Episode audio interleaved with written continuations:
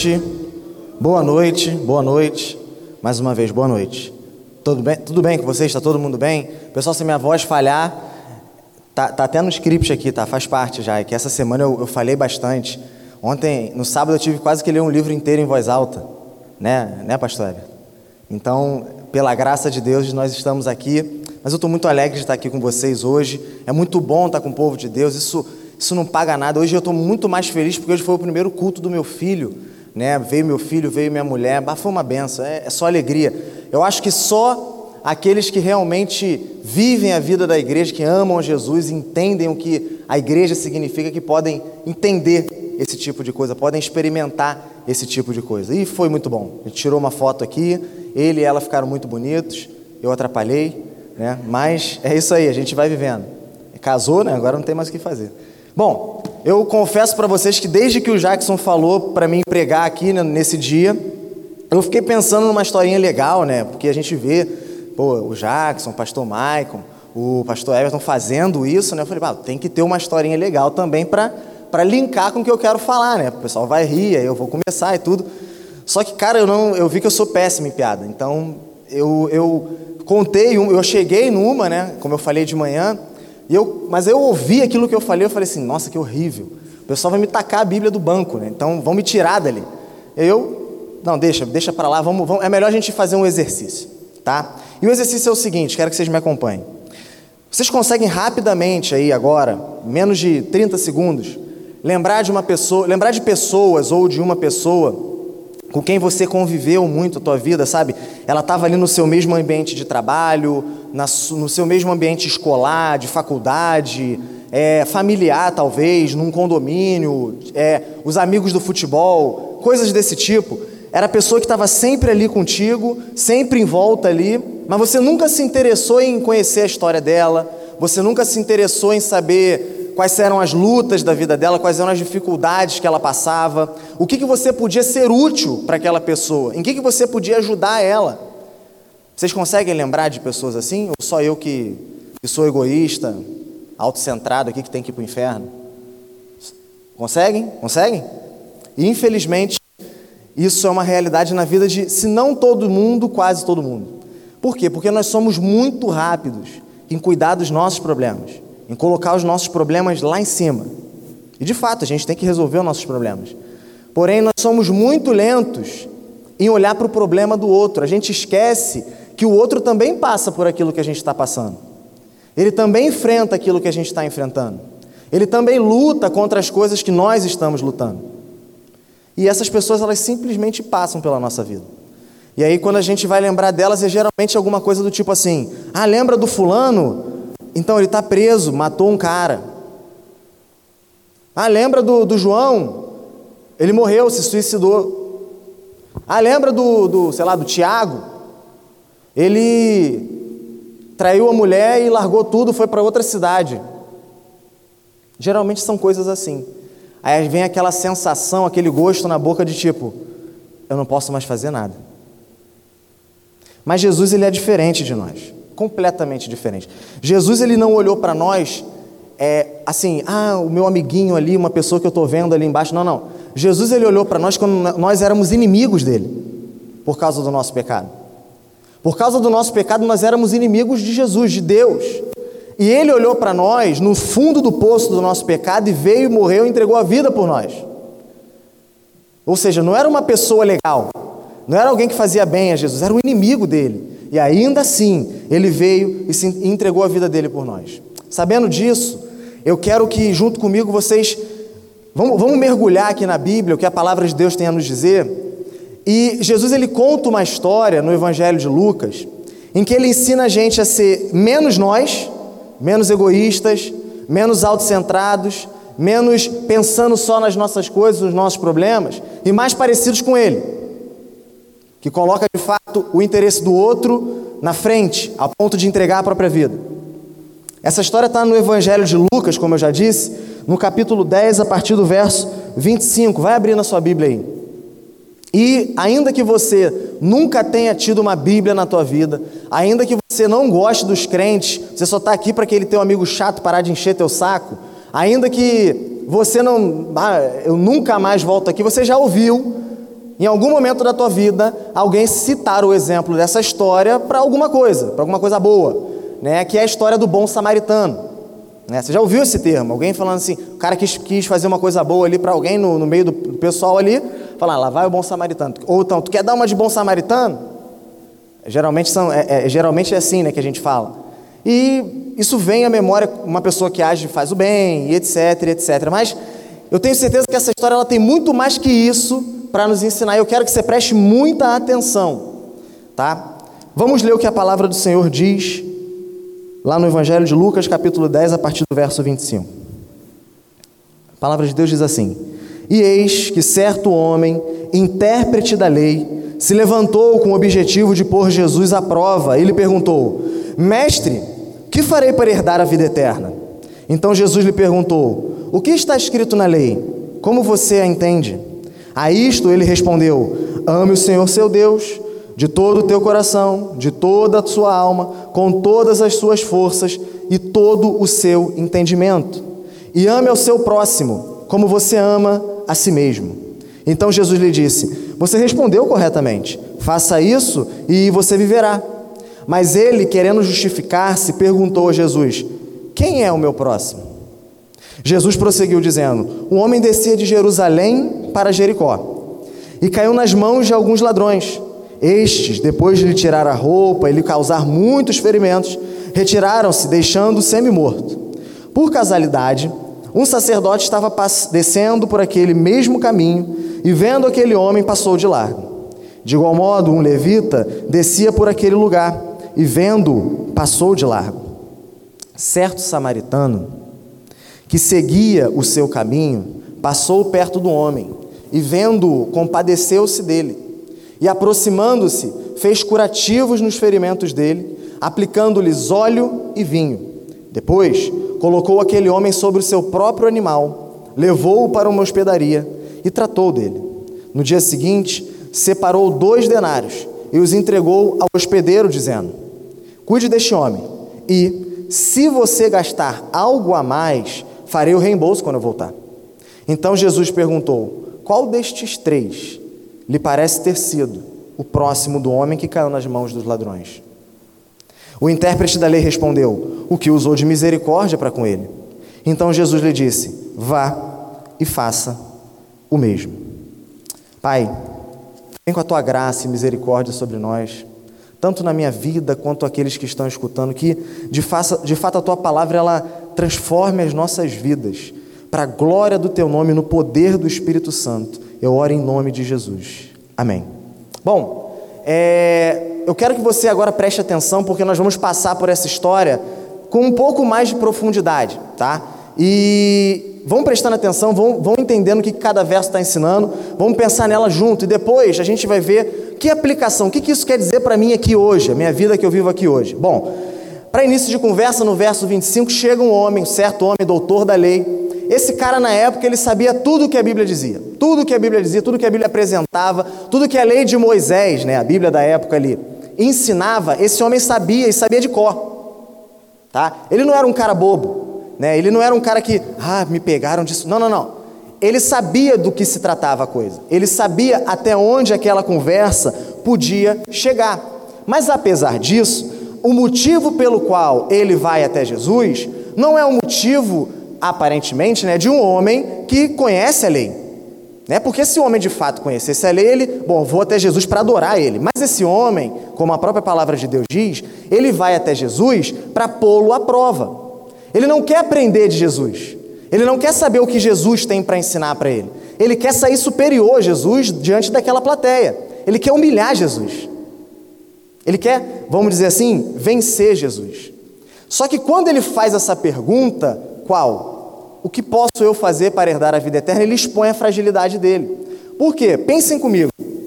O que alguém pode fazer para conquistar, para ter uma herança? Via de regra, a herança que vai até a pessoa. A não ser que você esteja planejando matar o seu pai a sua mãe, teu avô, tua avó, não sei, alguma coisa desse tipo, tu não faz nada para merecer uma herança ela vem até você. Só que na cabeça daquele homem, do intérprete da lei, do tão entendido da lei, a vida eterna, a, a, a salvação, ela era um prêmio dado para alguém que conseguisse cumprir perfeitamente todas as exigências da lei. Era, era, era algo que alguém que cumprisse certinho tudo que a lei exigia mereceria de Deus, e não o contrário, e não um ato da livre e espontânea graça de Deus. Ou seja, o entendimento dele era completamente equivocado. Mas Jesus, Jesus é Jesus, ele não cai na armadilha daquele homem. E como ele bem sabia fazer, o que, que ele faz?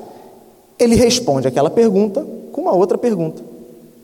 Ele diz: Bom, mais ou menos assim, bom, você não é o doutor da lei, você não é o, o entendido, não é, não, é até, não é você que as pessoas procuram para saber o que a lei de Moisés diz?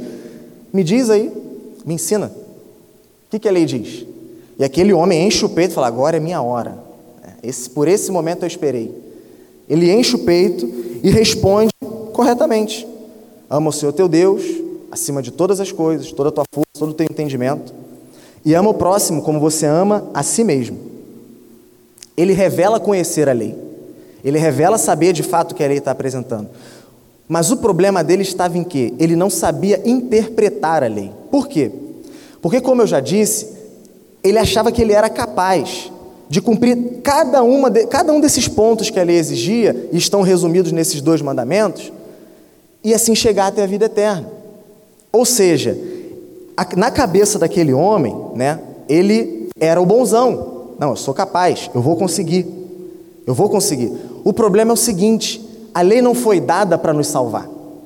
A própria palavra de Deus revela que a lei ela nos foi dada para mostrar algumas coisas que são essas. Dentre elas, eu vou citar duas aqui. Primeiro, o caráter santo de Deus, quem Deus é. Depois, o quanto nós somos pecadores e por isso necessitamos de um Salvador. Ou seja, a lei ela vem para revelar o mal que existe em nós, para tirar ele debaixo do tapete e jogar para cima e mostrar para todo mundo: ó, oh, tem um problema aqui e eu preciso de alguém para resolver, só que eu não consigo resolver esse problema. A lei é como se ela fosse, como se fosse uma tomografia, sabe? Um raio-x, uma radiologia. Não sei se falam mais raio-x hoje em dia, falam raio-x, radiologia, acho que é radiografia, não sei. Essas coisas aí, elas revelam o mal que existe em nós, mas elas não têm capacidade de curar. Elas não têm capacidade de remover isso. Entenderam? Assim funciona a lei. Só que aquele homem via o cumprir as obras como algo que alguém fazia para alcançar a salvação, e não como algo que alguém que já foi alcançado pela graça, pela salvação que Deus dá de graça, deve fazer. Aí estava o erro de interpretação de, dele. E Jesus, vendo isso e querendo mostrar isso para o homem, pega ele na própria armadilha dele. Ele vem e fala assim: Bom, faça isso e você viverá. Como quem quer acabar com verso, usando um pouco de ironia também. E aí ele está dizendo mais ou menos assim: Ó, já que você quer chegar até a salvação através desse caminho da lei, você vai ter que ser perfeito. Você não vai poder errar em nada. Jesus, quando ele fala isso, ele está citando Levítico capítulo 18, onde ali o Moisés ele está mostrando para as pessoas que como que eu posso ter a vida eterna por meio da lei, cumprindo todos esses estatutos. Mas a pergunta que fica é o quê? Quem é capaz disso? Quem é capaz de cumprir toda a lei de Deus? Quem é capaz de amar o Senhor Deus acima de todas as coisas, a todo momento? Colocar Deus em primeiro lugar em tudo na vida? e amar o próximo como a si mesmo, ou seja, tu, tu chegar ao ponto de colocar o teu próximo, a pessoa que está ali do teu lado, os, os interesses dela, as necessidades dela, antes dos seus. Quem é capaz de fazer isso de forma perfeita? E a coisa fica em silêncio, né? Ninguém fala nada, mas a resposta é ninguém. Mas seria, seria. Obrigado. Obrigado, porque eu, eu nem percebi. Obrigado, de verdade. É, mas o, a, a, questão ali é o seguinte, só um parênteses aqui antes. É, seria muito bom, né, se a salvação ela fosse pelas obras. Aí o pessoal olha para mim e fala assim, Daniel, mas calma aí. Como assim? Não, não somos uma igreja reformada, né? Não somos uma igreja que, que não crê nisso, né? Que crê que a salvação só vem pela fé, como a Bíblia apresenta. Sim, mas pensa só comigo. Na cabeça da pessoa que quer que a salvação seja pelas obras, o que está acontecendo na cabeça dela? Bom, se existir um limite, se existir um caminho que eu tenho que seguir, uns passos certinhos que eu tenho que dar, E quando eu der o último passo, Deus vai chegar para mim, colocar uma estrelinha na minha testa e falar: tua salvação está garantida, não importa o que tu fizer daqui para frente. Bah, seria muito bom. A pessoa pensa: bom, Deus está no meu controle, né? Mas quando eu chego para tu e falo assim, ó, não, mas a salvação é pela graça. Tu não merecia isso. Deus quis fazer, Deus quis dar, Deus quis salvar. Você não fez nada para merecer isso e não faz. E nunca vai fazer. Quando uma pessoa te dá algo de graça, você fica constrangido. Não é isso? Quando te dá algo que você não merece, quando você não tem que receber, você fica constrangido e você não sabe dizer não para aquela pessoa. Ou seja, o Deus que salva pela graça, que é o nosso Deus, o Deus da Bíblia, ele pode pedir o que ele quiser. Ele pode pedir o que ele quiser. Não tem um limite. Não tem uns passozinhos que você vai dar para poder alcançar a salvação. Só que esse homem não desiste. E a pergunta que ele faz revela que ele não entendia isso. Ele fala: Mas quem é o meu próximo? Como quem diz assim: Bom, se ele disser que são os meus amigos da sinagoga, se ele disser que são os meus familiares, as pessoas com quem eu já vivo e já faço bem, eu estou bem, eu vou sair daqui louvado, ovacionado, eu vou vencer Jesus. Eu vou ganhar ele nessa disputa. E ele tenta criar essa dificuldade, tenta criar essa dificuldade em cima do tema, levar para o campo filosófico da coisa, né? As ideias. Quem é o meu próximo? Né? E para responder essa pergunta, Jesus propõe a ele a história que a gente acabou de ver. A história ela funciona, como a gente leu aqui, mais ou menos assim. Tinha um homem, provavelmente judeu, descendo da cidade de Jerusalém para Jericó, 27 quilômetros no meio do deserto, de pura descida, sozinho. E um dado momento daquela estrada, ele é surpreendido por assaltantes, por ladrões. Tá? Aqueles ladrões tomam tudo dele, espancam ele, deixam ele pelado e para morrer. E vão embora.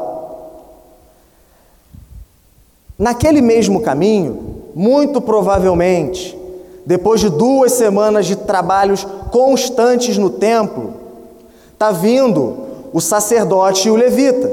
É mais ou menos como se assim, ó, o pessoal depois do culto tá ali vindo o diácono, o, o líder de GC, o, o pastor, cheio de Deus, né? Depois de trabalhar, imagina, depois de trabalhar duas semanas ali no, no templo, oferecendo sacrifício, participando da purificação e etc. Eu estou cheio de Deus. Eu estou cheio de Deus.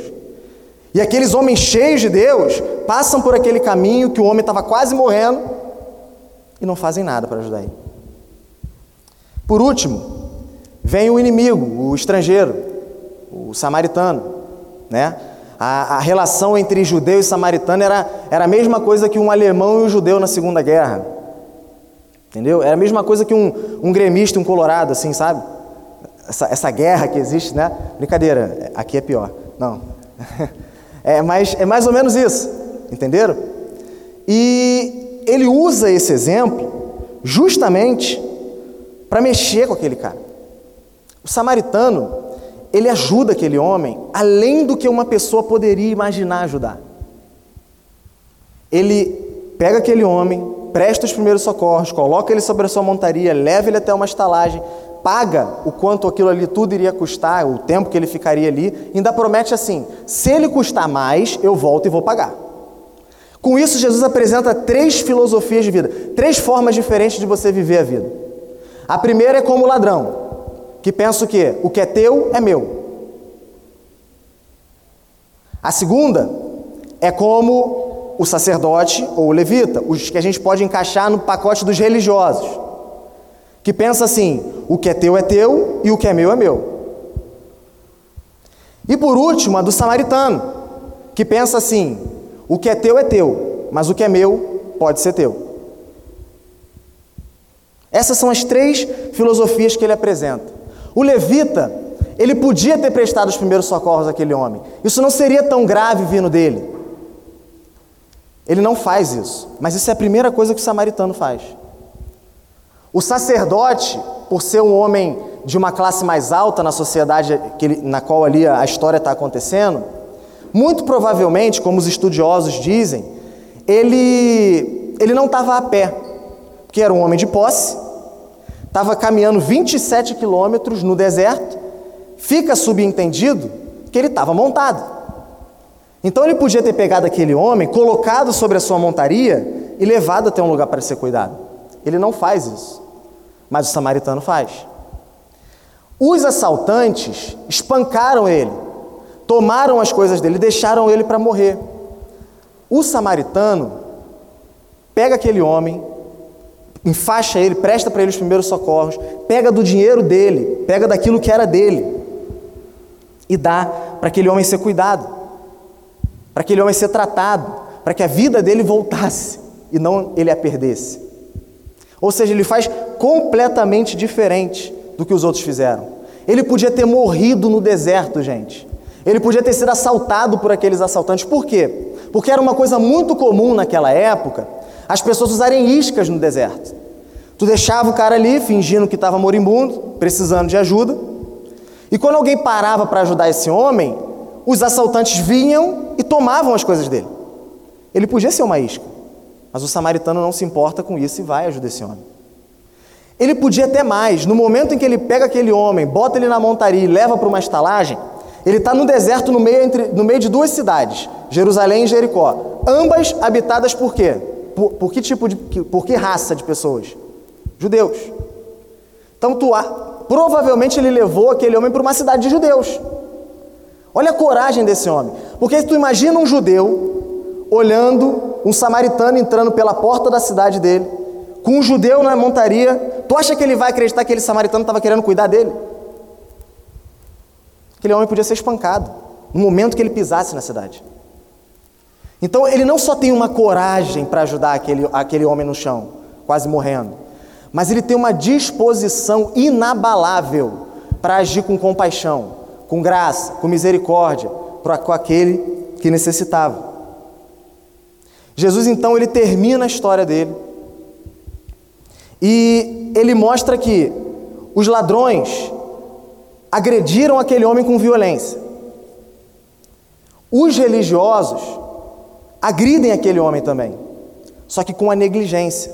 E isso faz a gente entender o seguinte: bom, se em algum momento da minha vida eu tenho a oportunidade e condições de fazer o bem a alguém, e eu deixo de fazer, não é que eu estou não fazendo nada, eu estou fazendo mal àquela pessoa. Ou seja, se você tem tempo, tem dinheiro, tem seus talentos, tem comida, tem roupa, e principalmente tem Jesus, tem o Evangelho, e tu tem a oportunidade de dividir isso com alguém, condições para isso, e não faz, não é que você escolheu não fazer nada, você fez mal àquela pessoa. E aqui eu quero abrir um parêntese que eu falei pela manhã e falo, vou repetir aqui agora à noite. Eu, eu sirvo aqui na igreja numa área chamada Connect, que é a área que é responsável por colocar as pessoas nos lugares para servir. E tem a, uma planilha ali que a gente usa para controlar.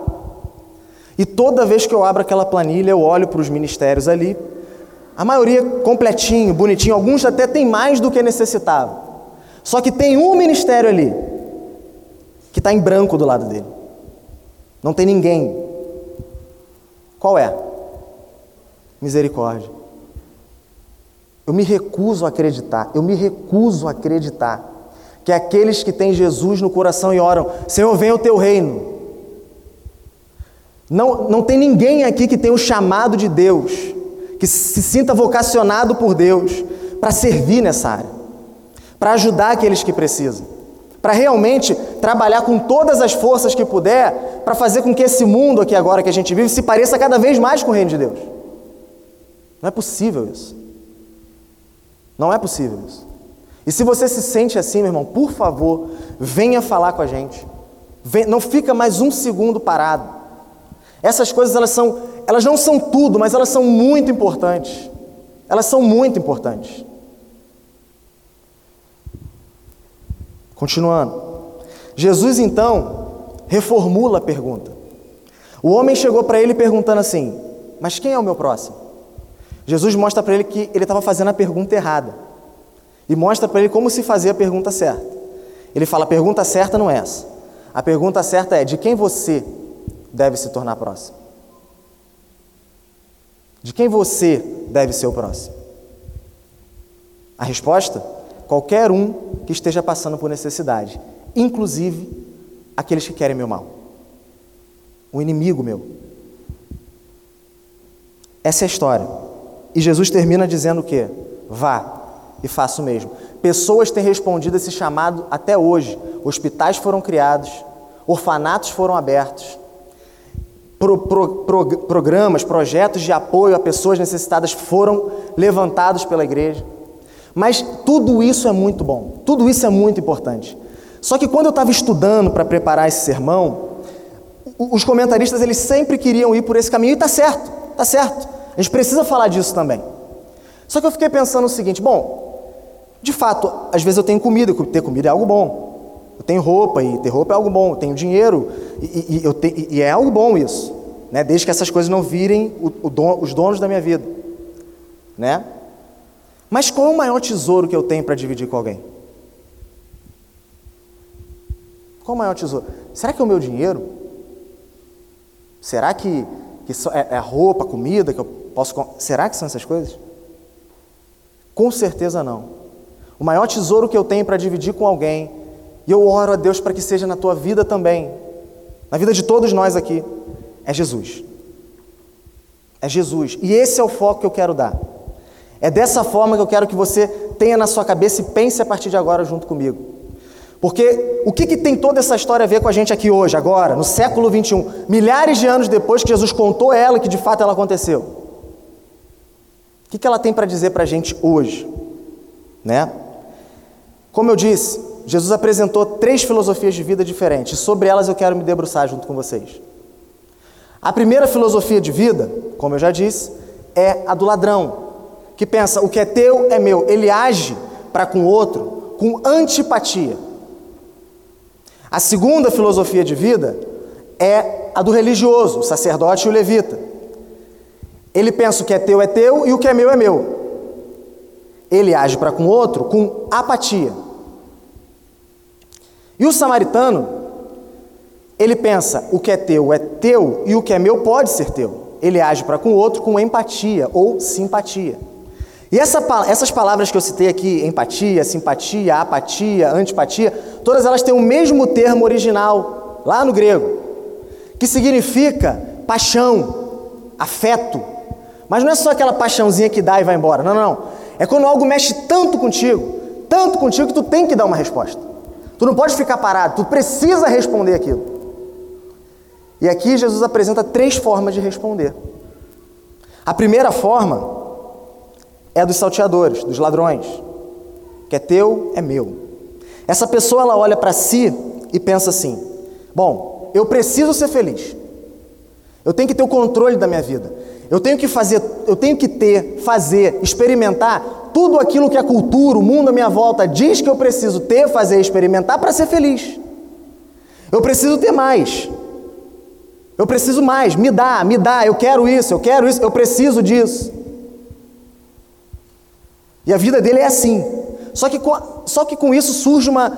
Isso vem de uma, de uma de um senso profundo de falta, de, de, de, de fragilidade, de vazio que aquela pessoa tem. E para calar isso, ele se enche dessas coisas que o mundo diz que a gente precisa ter para ser feliz. Só que, felizmente ou infelizmente, eu não sei, ele percebe que essas coisas não são suficientes, mas que na verdade ele pensando que elas dariam vida para ele, elas tomam a vida dele. De forma que não é mais ele que tem essas coisas, essas coisas têm ele. Que ele não consegue viver sem elas, um minuto sequer. E então ele tem a brilhante ideia: bom, para solucionar esse problema, eu preciso de mais. Então eu tenho que ter mais, mais, mais, cada vez mais. E aí sim eu vou ter mais vida, vou ser mais feliz. Aí, aí, aí eu vou viver de verdade. Não existe absolutamente nada que esteja ou não disponível que essa pessoa não queira para ela, não queira tomar para ela. E isso faz com que ela olhe para o outro e pense assim: isso aqui faz o fulano feliz, eu preciso ter isso. Ela olha para o outro, bah, aquele fulano ali ele pode me servir. Ele pode servir para uma coisa que eu não tenho e que eu preciso muito. Ele só quer as coisas que o outro tem. E ele só quer usar o outro, aqueles que estão à volta dele. Ele só quer cada vez mais para ele, e é tudo para ele. É para ele, é para ele, é para ele. E ele chega ao ponto de viver uma vida de antipatia com o outro. Por quê? Porque no momento que ele conhece ou sabe que esse outro tem algo que ele não tem, e essa coisa que o outro tem, que ele não tem, expõe essa falta dele, essa fragilidade dele, ele olha para o outro e fala: Nossa, Fulano é antipático. Fulano nem fala direito com os outros. Ah, não, não fala, não quero, não quero me envolver com ele, não. Mentira. É tu que é um invejoso. É tu que é um ganancioso, um avarento, cheio de cobiça no coração, e está jogando essa responsabilidade para o outro. Essa pessoa chega ao ponto de ficar triste quando conhece alguém que tem algo que ela não tem. E dali um pouco ela está desejando mal para aquela pessoa. Ela pode nunca tomar nada de alguém, gente. O Daniel está achando que eu sou um ladrão, vou, vou, vou roubar um carro quando sair daqui. Não, tu pode nunca roubar nada de ninguém. Mas a disposição interior, do, o teu coração, só existe inveja. Só existe cobiça, só tem ganância, luxúria, avareza. Só quer cada vez mais, mais, mais. Só tem essa, você tem a disposição interior de um ladrão. Me dá, me dá. E sabe que, sabe qual é a desgraça que isso causa? Que aquela presta atenção nisso aqui. Que aquela pessoa que era para ser o alvo da tua missão, ela vira o alvo da tua inveja. A pessoa que era para ser o alvo do teu amor, da tua misericórdia, ela vira o alvo da tua ganância, da tua luxúria, da tua cobiça. Sendo que era para você ter, que você tem ou deveria ter, aquilo que aquela pessoa mais precisa: Jesus. Só que pelo teu olho, teu coração, a tua vida, a tua alma está aqui agora, nesse mundo, nas coisas que nos cercam, Tu pode até pensar assim, a vida eterna é uma boa ideia, mas me importa aqui agora, eu quero juntar mais, eu quero mais para mim, porque isso vai me fazer feliz. Por você pensar assim, o contrário é o que acontece. A pessoa que precisa de Jesus vira tua referência. Como assim? E como que essa, essa pessoa ela, ela vive para com Jesus? Ela olha Jesus como um amuleto. Sabe? É aquele para quem ela vai quando está precisando de alguma coisa. Ah, descobrir um novo objetivo, alguma nova coisa que eu preciso ter para ser feliz. Jesus, me ajuda. Mas ó, eu vou só até aqui, tá? Daqui para frente eu não vou não. Me ajuda aqui. Não quer fazer um esforço a mais. Não quer dar para Jesus uma vírgula a mais. Eu vou só até aqui. Vou parar aqui, aí o Senhor faz o resto. Jesus é só mais um para quem ela recorre. Jesus não satisfaz essa pessoa. O que Jesus dá não satisfaz ela. A mulher que Jesus dá para o homem não satisfaz ele. Aí ele vai procurar em outro lugar, na tela de um, de, um, de um computador, de um celular, ou então fisicamente. O trabalho que Jesus dá não satisfaz. E aí, no trabalho que Jesus deu, o cara está procurando outro trabalho. A igreja que Jesus deu não satisfaz. E aí ele vira um câncer na igreja dele, e vai procurar outras igrejas e chega lá e fala mal da igreja dele. Nada satisfaz essa pessoa, muito menos Jesus. Mas alguém pode pensar assim: Daniel, você errou de igreja. Definitivamente você errou de igreja. Era para você estar pregando isso naquelas igrejas caça-níquel lá que fala: ó, se tu der mil, tu vai ganhar dez mil. Se tu der dez mil, tu vai ganhar uns cem mil. Jesus vai fazer um milagre na tua vida aí se você der o teu carro. Será? Será que eu errei de igreja? Errei o endereço, botei errado no Waze? Vamos pensar um pouquinho aqui. Como que, como que você reage quando o assunto é dinheiro? Como que você reage quando o assunto é são teus investimentos? Tua vida profissional? Os teus sonhos? tua família? Como que você reage quando quando se trata daquilo que você quer, do teu trabalho, da tua carreira? Isso faz teu coração bater mais forte, teu time de futebol? Isso enche teus olhos? Isso te deixa alegre? Chega na faculdade, prova amanhã, precisa ler uma apostila inteira de 50 páginas, tu vira a noite lendo. Ó fulano, faz esse jejum aqui três vezes na semana que tu vai emagrecer. Ah, é. Cara, para tu ser promovido, tu vai precisar fazer tal coisa. E tu olha para aquela coisa e fala assim: bah, não vou poder dormir. Aí tu rasga a noite trabalhando, trabalhando, trabalhando, dá o melhor trabalho possível e é promovido. Que glória. Quando o assunto é dinheiro, investimento, tu estuda, que nem um louco. Sabe investir na bolsa, sabe ler gráfico. Quando o assunto é tua carreira, tu não pode errar em nada. E tu faz um esforço grande demais para não errar em nada. É assim que, é assim que funciona contigo? E como é que é para Jesus? Como é que são as coisas para Jesus? Ele mexe contigo da mesma forma? Para a faculdade, lê um livro. Mas ler a Bíblia uma vez no ano, bah, é difícil, pastor. Na faculdade apresenta simpósio. Mas para falar do evangelho para outro, ah, pastor, não sei. É muito difícil. Eu não sou igual a você. Para ficar magro, uma saúde boa, perfeita, jejua cinco vezes na semana se for preciso. Mas para santificação, para ganhar poder, autoridade de Deus, para fazer a missão dele no mundo, jejuar um dia, meio turno, pastor, não aguento, dói minha cabeça. para o teu filho, para a tua família, para as coisas que te interessam, tu, tu fica sem dormir, tu fica sem dormir, tu vira noite, mas para ler a Bíblia, para aprender mais de Deus, para orar, para estar tá ali clamando ao Senhor, Senhor me muda, transforma, me enche de Ti. Para ficar na frente da porcaria da tela de um computador, vendo uma mulher que provavelmente é escrava da, daquela porcaria dali, da é, escrava sexual, var uma noite. Mas para orar para o Senhor, bah, orar cinco minutos é um peso. O cara, o cara ora cinco minutos. Quanto tempo passou aí? Meia hora, né? Não, cinco minutos. E tu acha que, que não tem como ser como esses ladrões? Só quer para ti. A gente só quer para gente. A gente, a gente olha para Jesus e fala: o que, que Jesus pode me dar?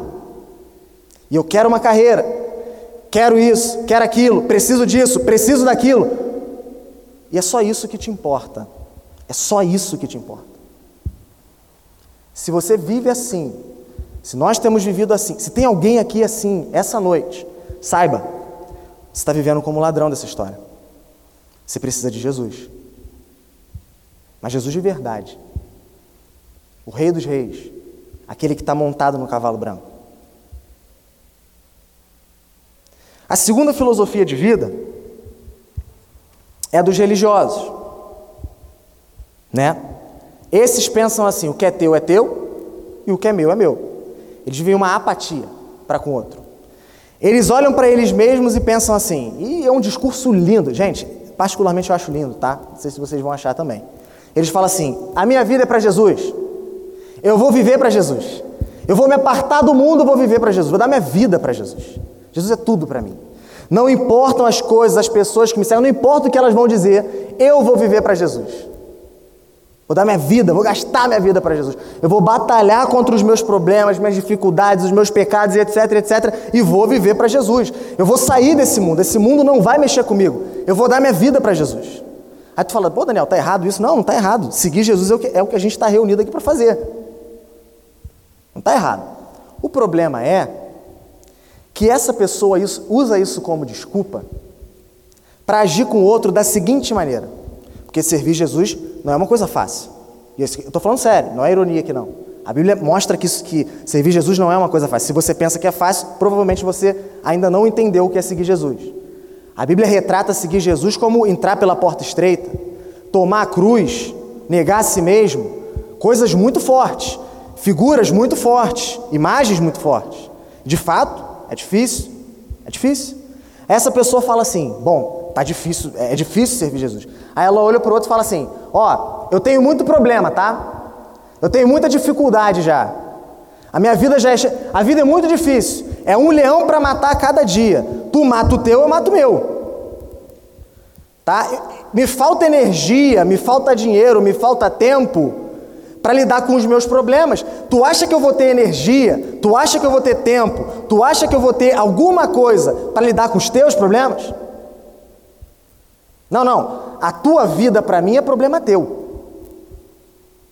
Quanto mais você cuidar da tua vida e não se meter na minha, e quanto mais eu viver aqui a minha vida e tu não se meter nela, melhor para mim. Porque a vida é difícil.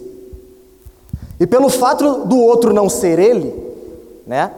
E viver no mundo do qual ele quer se apartar, pelo fato do outro pensar diferente dele, votar diferente dele, se relacionar sexualmente diferente dele, pensar ter uma cabeça completamente diferente da dele, ele fala assim: não, não, não. Aí, ó, alguém cuida dessa gente aí, eu vou cuidar da minha vida. Por quê?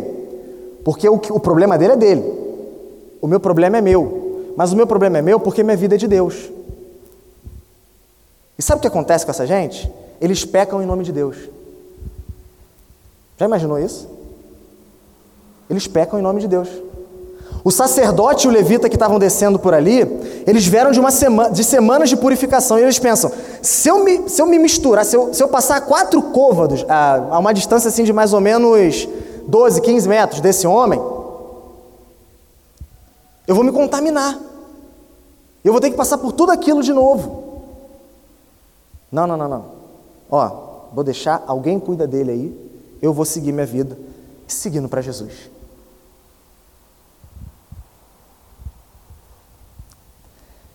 Essas pessoas, a marca delas é o seguinte: elas são rápidas para encher o peito e dizer assim, ó, contando a história delas, né? O Senhor me alcançou com a sua graça. O Senhor me alcançou com a sua misericórdia. O Senhor me viu lá no fundo do lamaçal do poço do meu pecado e me resgatou. Ele me deu vida no meio da morte. Só que quando é para eles agirem dessa forma com o outro que está na mesma situação que eles estavam, eles não fazem nada. Por quê? Porque eu estou vivendo para Jesus. Eu não tenho tempo para a necessidade do outro. São muito rápidos em receber de Jesus, mas muito lentos ou, ou zerados, parados em ser como Jesus. Por que isso acontece? Porque ainda existem pessoas que pensam que tem uma forma de, de se relacionar com Deus que não envolve o mundo à volta delas. Entendeu? A vida para Deus é uma coisa, é o que eu faço ali dentro da igreja. Tá? Ou trancado no meu quarto, quando a Bíblia está aberta diante de mim, coisas desse tipo. Mas agora, a maneira que eu vivo com as pessoas que me cercam é outra. A maneira como eu vivo na minha igreja é outra. A maneira como eu vivo entre aqueles que são filhos de Deus, mas ainda estão lá fora da igreja, é outra. Não tem nada a ver. Não tem nada a ver. Dá para eu fazer uma coisa e não fazer outra. Mentira! Gente, isso é loucura. Isso é loucura. A vida para eles com Deus não tem relação com olhar para o outro na necessidade dele, seja ela física, espiritual, psicológica, emocional, mas principalmente na necessidade do outro, que ele tem de se reconciliar com Deus. Tu sabe que o cara está em pecado, tu sabe que ele precisa de Jesus, que a vida dele não exalta Jesus em nada. Aí tu fala assim, não, algum, algum dia vai chegar alguém ali para pregar para ele. Eu, agora não dá para mim porque eu tenho que cuidar das minhas coisas aqui. E, são, pô, e é justo, né? Porque são as coisas de Deus. São as coisas de Deus. E aí alguém pode levantar e falar assim, Daniel, tu errou, tu, tu tá meio louco hoje. Nós somos uma igreja missional. Nós somos uma igreja missional. A missão ela está aqui, ó. Está no meu coração. A missão, ela, ela, ela, ela corre nas minhas veias. Onde eu estou, a missão acontece que eu nem sinto. Nem sinto, ela acontece, ela, ela sai de mim assim, ó. Será? Me diz uma coisa. Vamos lá, fazer algumas perguntas aqui. Com quantas pessoas que não servem a Jesus, com quantos não cristãos, você está se relacionando intencionalmente, de propósito, para levar ele até Deus, para levar ele até Jesus?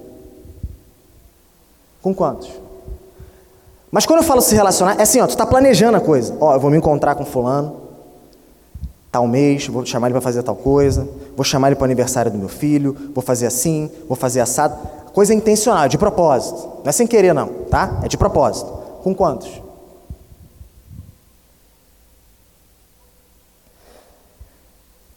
Por quantos não cristãos você gasta tempo na presença de Deus, orando por eles? E eu não estou falando só orar pela tua família, não. Por aqueles da tua família que não são crentes. Faça isso, tá? Isso é bom. Vai pensar, ah, o pastor falou para eu não orar por você, pai, para deixar você ir para o inferno. Não, não é nada disso. Ore pelos perdidos da sua família, tá? Ore por eles. Tá gravado aí, né? Beleza. Mas isso Percebe que isso é conveniente? Por quantos que não pensam como você, você ora? Por quantos que não votam como você, você ora? Por quantos que não se relacionam, não têm a mesma opção sexual que você, você ora? Falando, Senhor, muda a vida daquela pessoa. Senhor, muda a vida daquele homem, muda a vida daquela mulher, muda a vida daquele rapaz, daquela moça. Quantos?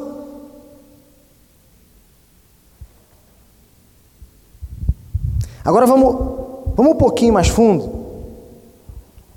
Quantas pessoas você levou a Jesus no último ano da tua vida?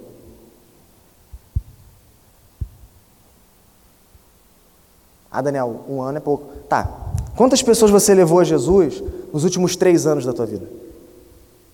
Mas levar mesmo, tá? Levar até o batismo. Quantas?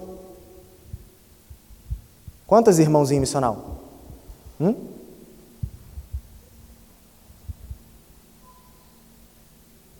Isso, gente, de verdade, isso te incomoda? Isso mexe tanto com você quanto a possibilidade de perder o emprego? Isso mexe tanto com você com a possibilidade de ganhar menos? Isso te faz chorar? Isso te faz perder horas de sono, que nem a tua faculdadezinha faz? Que nem a tua carreirinha faz? Faz isso? Isso te coloca diante de Jesus, falando: Senhor, me dá do teu espírito, derrama o teu poder, a tua unção na minha vida, me dá autoridade para pegar a tua palavra e para ver as pessoas se renderem a ti. Se coloca diante de Deus falando assim: Senhor, se for para viver mais um dia da minha vida sem levar ninguém para o Senhor, tira minha vida, acaba comigo, não me deixa viver, porque a vida só vale a pena se eu levar vida até aqueles que não têm. Você ora por isso? Você pede assim? Gente, as pessoas estão morrendo à nossa volta. A gente acabou de receber a notícia lá que um dos maiores aí da, da história do basquete morreu. O Kobe Bryant, né? É assim que se fala o nome dele, né? Acho que não, mas tá gravado para vocês me zoarem pro resto da vida. Obrigado. É, o que eu estou querendo dizer isso? Não é porque é ele, mas a vida é assim, ó. É um sopro. O cara devia ter, sei lá, menos de 50 anos de idade, menos de 40 talvez, não sei. 30? 41.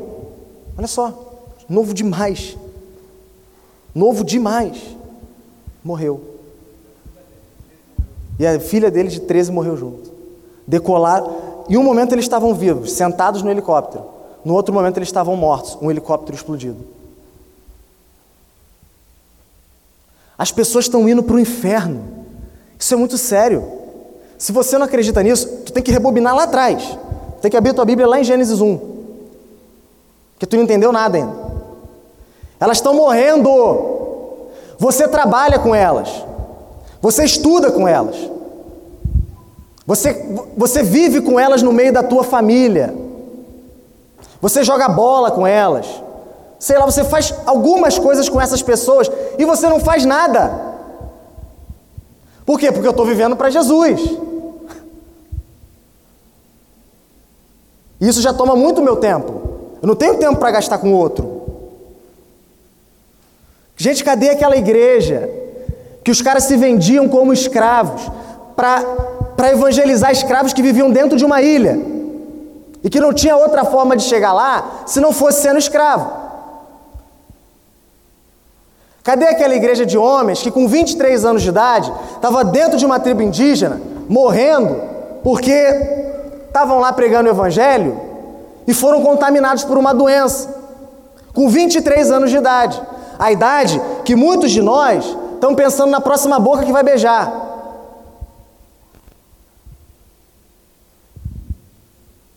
Cadê? Cadê aquela igreja de Atos capítulo 2? Que quando o Espírito desceu, ela varreu, ela incomodou o mundo, a ponto de os próprios ímpios reconhecerem isso. O cara ficar com medo do trabalho dele acabar, por quê? Porque essa mensagem está varrendo o mundo. Onde está essa igreja? Está vivendo para Jesus? E essas pessoas elas acabam vivendo vida nenhuma. Por quê? Porque elas não vivem no mundo com a desculpa de viver para Jesus. Só que viver para Jesus é viver no mundo, não fora dele. Então, elas não vivem no mundo e não vivem para Jesus. São, são quase os alienígenas. A gente precisa entender que aqueles que são de fato nascidos de novo, aqueles que servem a Jesus de verdade, aqueles que são habitados pelo Espírito Santo, têm que estar dispostos a sair da sua zona de conforto. O que é zona de conforto? As pessoas que pensam como você, o teu grupinho de coleguinhas, as pessoas que se vestem, que escolhem as coisas do jeito que você escolhe, se expor diferente e levar, ir até essa pessoa com a única atitude que pode de fato mudar a vida delas. Que é o quê? Falar, ó, oh, tu tá indo para o inferno, mas tem uma esperança, e essa esperança é Jesus.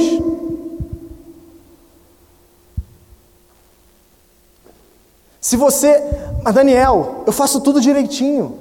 Eu estou orando. Eu estou lendo a Bíblia. Eu vou no G6. Eu vou nos cultos. Eu participo do sacramento. Quando me pedem para ofertar mais, eu oferto. Quando me pedem para servir em algum determinado ministério, eu sirvo. Pessoal, como Jackson bem disse ontem, não é a Bíblia que está com problema. Não é, não é o jejum que está com problema, a prática do jejum que está com problema. Não é a oração que está que tá com problema. Não são os meios de graça que estão errados. Tem alguma coisa errada aqui, ó. Quando se apresenta diante de Deus fazendo essas coisas, tu não está com aquele coração assim, Senhor, eu preciso de Ti. Senhor, eu preciso de Ti. Tu não está humilhado, tu não está quebrantado. Tu está ali só para estar. Tá. Tu é um religioso. Cumpre tudo certinho, mas tua vida não dá um fruto. Não dá um fruto. Tu está arrumando para ser aquela pessoa de Mateus capítulo 7. Senhor, em teu nome eu expulsei demônios. Em teu nome eu profetizei. Eu fiz milagres, Senhor. Apartem-se de mim, porque eu nunca vos conheci. Esses são os que estão vivendo para Jesus. E acham que viver para Jesus não tem nada a ver com se envolver com o mundo que cerca eles, com as pessoas que cercam eles, com as necessidades dessas pessoas. Se você. Se, se Jesus não transborda de ti para as pessoas que estão à tua volta, se o que tem dentro de você por Jesus não transborda a ponto de contagiar aqueles que estão à sua volta, reveja, reveja a tua vida. Você é uma farsa. Tua vida é uma mentira. Não sou eu que estou falando, é a Bíblia. Por, assim, por favor, acredita no que eu estou falando. Se você não, não acreditar hoje, enquanto há tempo de mudança, vai chegar um dia onde não vai ter mais tempo. E quem te garante que esse teu dia não pode ser amanhã? Se assim você tem vivido, você é como um religioso. Você precisa de Jesus. Por último, para terminar, ele apresenta a filosofia de vida do samaritano, a maneira de viver do samaritano. O que é teu é teu, e o que é meu pode ser teu. É aquela pessoa que é empática, que é simpática à necessidade, ao outro. Ele olha para si e pensa assim: eu estou aqui no mundo como um servo de Deus e do outro.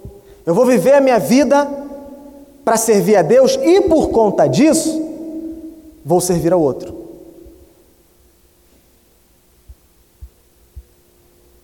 Ele pensa: eu tenho Jesus, Ele é meu maior tesouro, e todas as coisas que Ele me dá são para eu ser um bom mordomo, para eu servir aqueles que me cercam, que estão em necessidade, até se for alguém que quer o meu mal. Eu devo buscar a todos, buscar ajudar a todos que me cercam e que estão em necessidade, ainda que eles sejam meus inimigos. E Jesus, Ele é o maior tesouro que alguém pode ter, e eu vou viver para as pessoas saberem disso e tornar Jesus no mundo, vou viver minha vida no mundo e tornar Jesus cada vez mais fácil para essas pessoas, cada vez mais acessível para elas, cada vez mais próximo delas. Eles olham para o outro e pensam assim: o outro é o alvo da minha missão, e não da minha cobiça, e não da minha luxúria, e não da minha inveja. O outro também é alvo da graça e misericórdia de Deus, e eu vou contar isso para ele. Jesus também tem graça para ele. Jesus também tem misericórdia como teve, como teve para a minha vida. E custe o que custar, eu vou contar isso para ele. E não vou parar até Jesus ser exaltado na vida dele. E eu vou demonstrar para com o outro o mesmo amor que Deus demonstrou e demonstra para mim em Cristo. Como é que é esse amor? É um amor que procura quem amar, não espera essa pessoa vir. É um amor que não espera a pessoa tropeçar na tua frente e falar assim: me ajuda, por favor. Não, é, é aquele amor que vai, vai até o fim, está disposto a perder para que o outro tenha, está disposto a, a, a ser humilhado para que Jesus seja exaltado na vida das pessoas, está disposto a dar quantos passos para trás forem necessários para que o reino de Deus avance. Esses são os que vivem como os samaritanos. E agora eu quero fazer uma última pergunta para você. E eu preciso que você seja sincero com você mesmo. Quem é você aqui essa noite? Quem é você aqui essa noite? Que filosofia de vida você tem escolhido? Você tem vivido como ladrão? Me dá, me dá. O que, que você pode me ser útil? Me dá, eu quero, eu quero, me dá. Preciso. Você tem sido religioso? Vou viver para Jesus, o mundo que se exploda. Ou você tem sido samaritano? Eu vou viver como Jesus. E o mundo vai ver Jesus. E o mundo vai exaltar Jesus. Eles vão adorar, eles vão amar Jesus. Custe o que custar.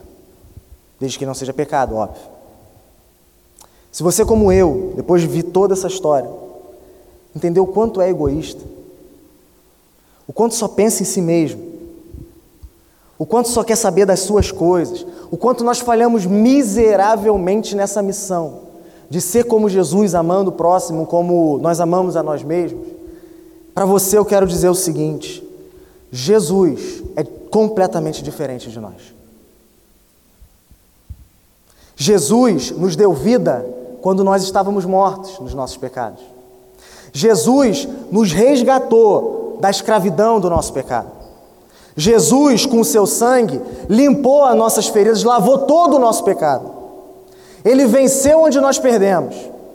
Ele amou onde nós odiamos, invejamos, cobiçamos. E Ele deu, deu tudo onde nós retemos, onde nós seguramos para nós. E além de fazer tudo isso, além de fazer tudo isso, hoje Ele está aqui e tem poder para transformar a tua e a minha vida. Não importa, ó, presta atenção, não importa o quão fundo no pecado você esteja, seja qual é, qualquer, qualquer pecado que for, ele é muito maior do que esse pecado. Ele tem muito mais força, ele tem muito mais poder, ele tem muito mais autoridade do que esse pecado sobre a tua vida. Reconheça que você precisa dele. Se renda a ele. Ele está aqui, de braços abertos, pronto, cheio de poder, cheio de amor, cheio de vontade para transformar a tua filosofia de vida. Para fazer você viver diferente, de fato. Mas não, não pensando no aqui e no agora. Pensando na vida eterna com Ele. Amém? Vamos se colocar de pé? Agora nós vamos responder esse sermão. Se você de fato ouviu, entendeu, Jesus falou contigo, apesar da, da limitação do, do, do meio, do pregador, responda esse sermão de três maneiras. A primeira delas, participando da ceia do Senhor, participando do corpo e do sangue de Cristo. Jesus morreu pelos nossos pecados. Os nossos pecados levaram Jesus à cruz. Ele, ele se entregou por nós. Ele deu tudo por nós, a ponto de dar a própria vida. E hoje nós vamos lembrar disso aqui, ao tomar e comer dele. Nós vamos anunciar isso aqui. E eu quero que você venha para cá, vai ter o cálice bronze, que é o vinho, e vai ter o cálice dourado, que é o suco. Cuidado na hora de você escolher, tá? Principalmente se você está dirigindo, né? Você vai vir aqui à frente, venha pedindo perdão pelos seus pecados. Venha confiante de que não importa onde você tenha se metido, Jesus pode te tirar. Jesus pode te tirar daí. Venha crendo que você pode ser curado. Venha crendo que de fato esse meio de graça tem poder para mudar tudo na tua vida. Os homens tragam as suas famílias, apresentem elas diante de Deus e recebam o poder, recebam o Espírito Santo derramado por meio desse poder de graça, por, por, meio desse poder, de, esse meio de graça, perdão. A segunda maneira que nós vamos responder o sermão é através das ofertas. E gente, eu falei de manhã e vou repetir. Nós estamos precisando que você seja consideravelmente generoso aqui essa noite surgiu uma conta é, é assim consideravelmente alta para a gente pagar na semana que vem. E, e eu quero que você entenda que o seguinte: participar disso é um privilégio que Deus nos dá. Gente, Deus ele tem tudo na mão dele. Ele tem todas as pessoas, ele tem todos os meios disponíveis para ele. Ele não precisa de mim, de você. Só que na sua graça e misericórdia, ele nos convida a participar do que ele está fazendo no mundo. E uma das formas de fazer isso é ofertando. Você vai fazer o quê? Vai virar as costas para isso? Ah, ela vai pedir dinheiro. Sim, a gente está falando de dinheiro. Sim, a gente, a gente quer o teu dízimo. A gente quer o teu dízimo, dízimo, dízimo, dízimo. Olha lá essa palavra aqui 50 mil vezes. Sim, a gente, a gente quer que você oferte com generosidade, mas não é para eu comprar um carro novo. Não é para eu dar uma casa para o Jackson. Não é para eu chegar e comprar um iate para o Everton. Não é nada disso. É para plantar igreja. É para fazer o reino de Deus avançar. É para dar um salário digno para os homens que estão gastando a vida aqui nessa igreja. Tem, tem cidades, pessoal, sério, tem cidades onde não tem uma igreja aqui no Rio Grande do Sul. O nome de Jesus não é exaltado lá. E aí, mas só que para chegar lá a gente precisa de dinheiro. E aí tu fala: "Não. Não, não. Não é, isso aí não é comigo. Isso aí não é comigo. É contigo sim. E eu preciso que tu entenda uma segunda coisa. Ser generoso envolve sacrifício sim. Eu não estou falando que tu vai dar o dinheiro da comida do teu filho. Eu não estou falando que tu vai dar o dinheiro da tua conta de luz, da tua conta de água, seja essas coisas básicas para a gente viver. Não, mas tem uma parte do teu dinheiro que é de Deus e você sabe do que eu estou falando. E, e ser generoso envolve a coisa machucar, a coisa doer. Porque se você só dá até onde não te faz falta, você é conveniente. Você é conveniente. Você, não, até aqui dá para ir. Jesus não vai me incomodar nas minhas finanças. Mas quando você, se eu der isso aqui vai me faltar, aí sim você começou a entender a generosidade. O que, que você vai fazer? Você vai virar as costas? Você vai, virar, vai pensar que não é contigo? Vai ter o gasofilácio aqui na frente. E vai ter as maquininhas de cartão lá atrás. Doe generosamente a Jesus.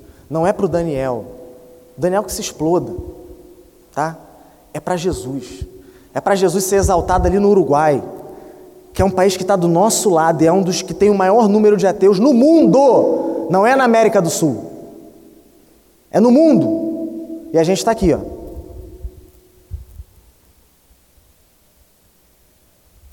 Você vai virar as costas? Doe generosamente. Participe do que Deus está fazendo no mundo. Também com o seu dinheiro. E por último, nós vamos louvar a Deus. Louve ao Senhor com alegria, com gratidão, com força, com vontade. Ele te resgatou, ele te livrou do pecado, ele preserva a tua vida, ele te limpa, ele te salva. Louve a Ele como se hoje fosse o último dia da tua vida. Levanta tuas mãos, abre, derrama o teu coração para Deus. Louve a Ele com toda a tua força, com todo o teu ser, com todas as tuas emoções também, por que não? Porque Ele, se tem alguém que é merecedor disso, esse alguém é Ele, e somente Ele. Somente Ele. Amém? Vamos orar ao Senhor enquanto eu estiver orando. Por último, Pastor Everton vai estar aqui orando também pelos enfermos. Vai estar ungindo você com óleo, você que está com uma enfermidade, quer oração, ele vai estar aqui à minha direita, à esquerda de vocês, ungindo você, orando por ti. E Jesus pode te curar. Jesus tem poder para te curar. Amém? Vamos orar? Pai amado, obrigado, Senhor. Obrigado, Senhor, por ser completamente diferente de nós. Por ter olhado para nós quando éramos inimigos teus. Por ter olhado para nós no nosso pecado, na nossa necessidade e ter estendido a mão para nós. Senhor, obrigado por todos os dias as suas misericórdias serem derramadas e derramadas sobre as nossas vidas.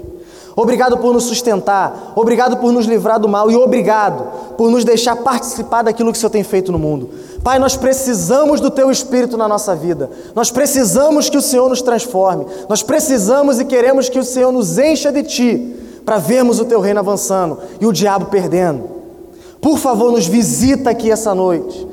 Que não seja só mais um domingo, que não seja só mais uma pregação, mas seja mudança de vida, seja a palavra do Senhor, seja algo com poder, com autoridade, com unção. E aqueles que aqui estiveram, todos nós, voltemos diferentes para nossas casas. Voltemos mais parecidos contigo, Senhor Jesus, para a honra e para a glória do teu santo nome. Senhor, nós precisamos de ti. Nós precisamos de ti. Em nome de Jesus eu oro, meu Pai. Amém.